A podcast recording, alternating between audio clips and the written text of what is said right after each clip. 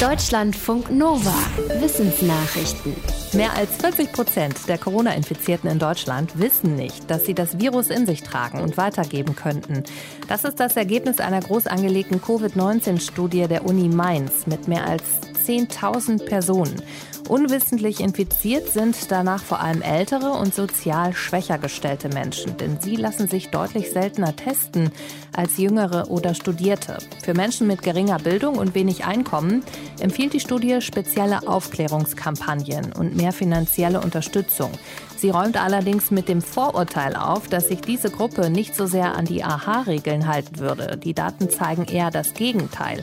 Stattdessen seien es die insgesamt schlechteren Lebensverhältnisse, die die Möglichkeit einer Ansteckung erhöhten. In der Mainzer Studie wurde auch untersucht, wie wirksam einzelne Maßnahmen im Kampf gegen Corona sind. Ganz vorne liegen Mindestabstand und Maskenpflicht. Dahinter folgt das Homeoffice. Die Forschenden fordern außerdem weiterhin ein systematisches Testen, auch von Geimpften, um die Kontrolle über das Infektionsgeschehen zu verbessern, vor allem angesichts der Varianten des Virus. Der Klimawandel bedroht auch viele Küstenregionen auf der ganzen Welt. Ein neues Frühwarnsystem soll helfen, sich besser auf die Folgen einzustellen.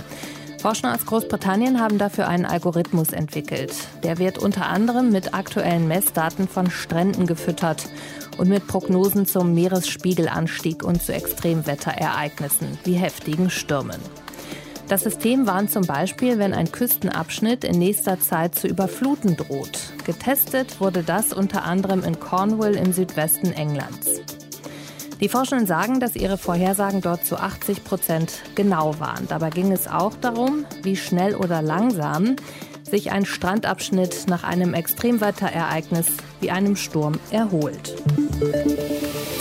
Ein Archäologieteam hat 9000 Jahre alte Klingen in einem der großen Seen im Nordosten der USA entdeckt. Sie bestehen aus Obsidian, einem vulkanischen Gesteinsglas, das früher sehr begehrt war, um daraus Klingen und Beile herzustellen. Der Fund in dem See ist deshalb überraschend, weil Obsidian dort gar nicht vorkommt. Tatsächlich stammen die Klingen aus einer Region im Nordwesten der heutigen USA, 4000 Kilometer entfernt.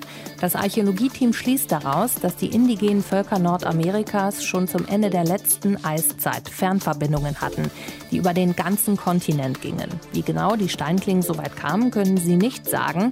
Möglich ist, dass es schon damals regelmäßigen gezielten Austausch von Rohstoffen und Gütern gab. Die Klingen können aber auch über viele Hände eher zufällig in die Region der großen Seen gekommen sein. In der Corona-Pandemie hat bei vielen Menschen die Skepsis gegenüber der Wissenschaft zugenommen.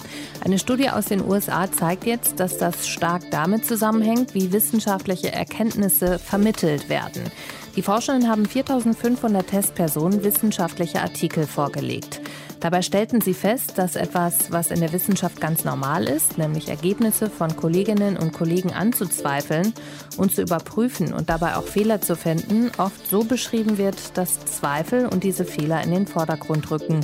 Die Folge, Leserinnen und Leser werden unsicher. Die Autorinnen der Studie nennen als Beispiel den Corona-Impfstoff von Johnson Johnson, der nach Berichten über Nebenwirkungen erst zurückgezogen und dann wieder zugelassen wurde. Die Forschenden fordern, dass sowohl die Forschenden selbst als auch die, die über die Forschung schreiben, genau erklären sollten, dass Wissenschaft fast immer ein Prozess ist, an dem viele Menschen beteiligt sind und dass das ein Erfolg ist, wenn ein Problem entdeckt und gelöst wird. Wenn im Arbeitskontext ein Team sehr weiß und männlich ist, dann erklären Chefs das oft damit, dass sie kaum andere Bewerbungen bekommen. Ein Forschungsteam aus den USA stellt jetzt eine mögliche Lösung vor. Es sagt, dass Bewerbungen automatisch diverser werden, wenn die Auswahlkomitees von Frauen oder Angehörigen ethnischer Minderheiten geleitet werden. Die Forschenden haben die Bewerbung auf Stellenangebote einer großen Uni über drei Jahre analysiert. Dabei kam heraus, dass sich 23 Prozent mehr Frauen auf einen Job bewerben, wenn eine Frau das Auswahlkomitee leitet. Liegt die Leitung bei Angehörigen von Minderheiten wie Hispanics oder Schwarzen, bewerben sich auf diesen Gruppen mehr als doppelt so viele Menschen. Die Forschenden erklären sich das unter anderem damit, dass Frauen und Angehörige von Minderheiten breiter Werbung für ihre Jobangebote machen. Wohl auch, weil viele früher selbst Probleme bei der Jobsuche hatten. Die Forschenden sprechen von einem Ausnahmefund. Wissenschaftlerinnen und Wissenschaftler haben in der Grube Messel in Hessen das Fossil einer bislang unbekannten Vogelart entdeckt.